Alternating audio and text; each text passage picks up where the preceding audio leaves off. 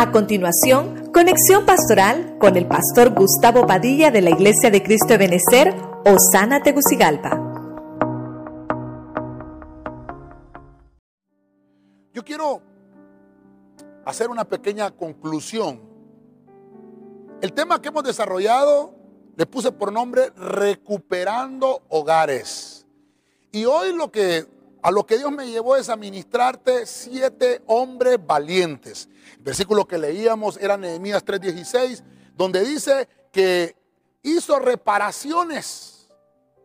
Empezó a hacer reparaciones. Nehemías. Y comenzó con la casa de los valientes. Hoy hemos visto siete hombres valientes. El número uno que vemos es a Gedeón. Gedeón es aquel hermano que nos enseña que lo primero que recuperó y reparó fue la sombra ancestral de su familia. Y luego pudo ayudar a salir adelante a toda la nación. Y él decía, pero si yo soy de una familia insignificante, no te preocupes, hoy vas a recuperar los hogares. Pero primero tienes que recuperar el tuyo para que se recuperen los demás. Por eso Dios está interesado en levantar gedeones. Principio poco, final grande. Luego vimos a Efraín. Efraín significa el que es doblemente fructífero. Efraín es aquel que Dios dice, el producto que tienes en tus manos es un producto útil. Es aquel que te dice el Señor, vas a tener una unción de poder vencer los males. El tercer ejemplo que vimos fue a David. Ya hemos hablado de David. Estamos viendo valientes. David era un valiente. David, hermano, tal vez él no pudo de alguna forma reparar su matrimonio con Mical, que fue la primera esposa que tuvo. Pero al final vemos que tuvo ocho mujeres. Al final él pudo entender que Dios lo que estaba ministrándole era, tienes que reparar tu familia. Una de las cosas que, que nos podemos suscribir a este punto con David es que tenemos que aprender a buscar la paz. Procuremos la paz. Procuremos la paz. No seamos tal vez como David lo hizo con sus matrimonios, que él nunca pudo, hermano, tal vez tener paz, porque tal vez era un hombre que derramaba mucha sangre, áspero tal vez en algunas ocasiones, aunque la Biblia dice que era guerrero, victorioso, poderoso, que sabía tocar el arpa y que Dios estaba con él, sí, pero tenía que ministrar su, su hogar, reparar su matrimonio. ¿Cómo se hace eso? Procurando la paz. Número cuatro, Saúl. David se da cuenta de la muerte de Saúl, que en algún momento fue su suegro. Y compone un cántico, el cántico del arco, y, le, da orden que se les enseñe a los hijos de Judá. Ponga atención a esto. A los hogares, a las familias. Y David no, no se goza del mal de su enemigo porque lo persiguió Saúl, sino que David se enfocó en exaltar las virtudes de su enemigo hermano, qué enseñanza.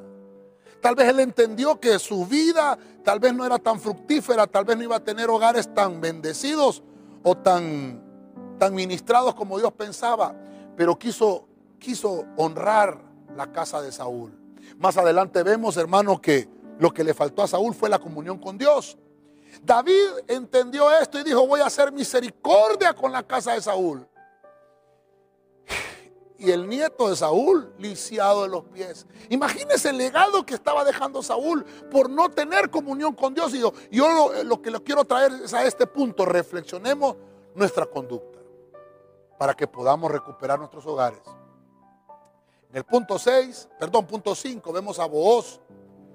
Punto 5, Booz nos enseña a reparar la genética.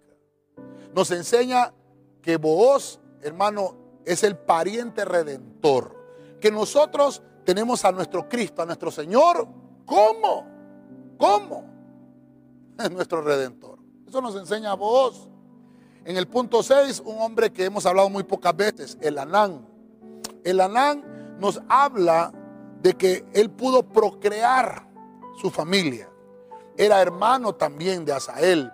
Y dice que ellos estaban al servicio del rey, eran valientes. Recuerda que todos estos nombres son casas de valientes. Y lo que podemos encontrar es que ellos mantenieron en sus casas, en sus hogares, el mandato de Dios. La palabra es la que nos sustenta. somos sustentados por la palabra, somos prosperados por la palabra. Y por último terminamos con Tolá. aquel que es un pequeño gusano. Tolá tuvo seis hijos, una genealogía hermosa. Y todos ellos, hermano, estaban inscritos. Estaban al servicio del rey. Mire qué interesante. Aún David, que era un valiente, tenía otros valientes al servicio de él. Toda esta genealogía de Tolá. Esto nos enseña que nuestra familia tiene que ser presentada como una ofrenda agradable delante del Señor. Seamos valientes y esforzados. Hoy te estoy hablando a ti que me estás escuchando, padre de familia o madre de familia, que estás a cargo del hogar. Dios te dice hoy, tu hogar puede recuperarse. Se puede recuperar la sombra ancestral, el producto útil que tienes en tus manos. Se puede reparar tu matrimonio. Se puede reparar la comunión con Dios. Se puede reparar la genética. Tu servicio con Dios también lo puede recuperar. Y tu genealogía también puede ser recuperada. Esto es recuperando hogares.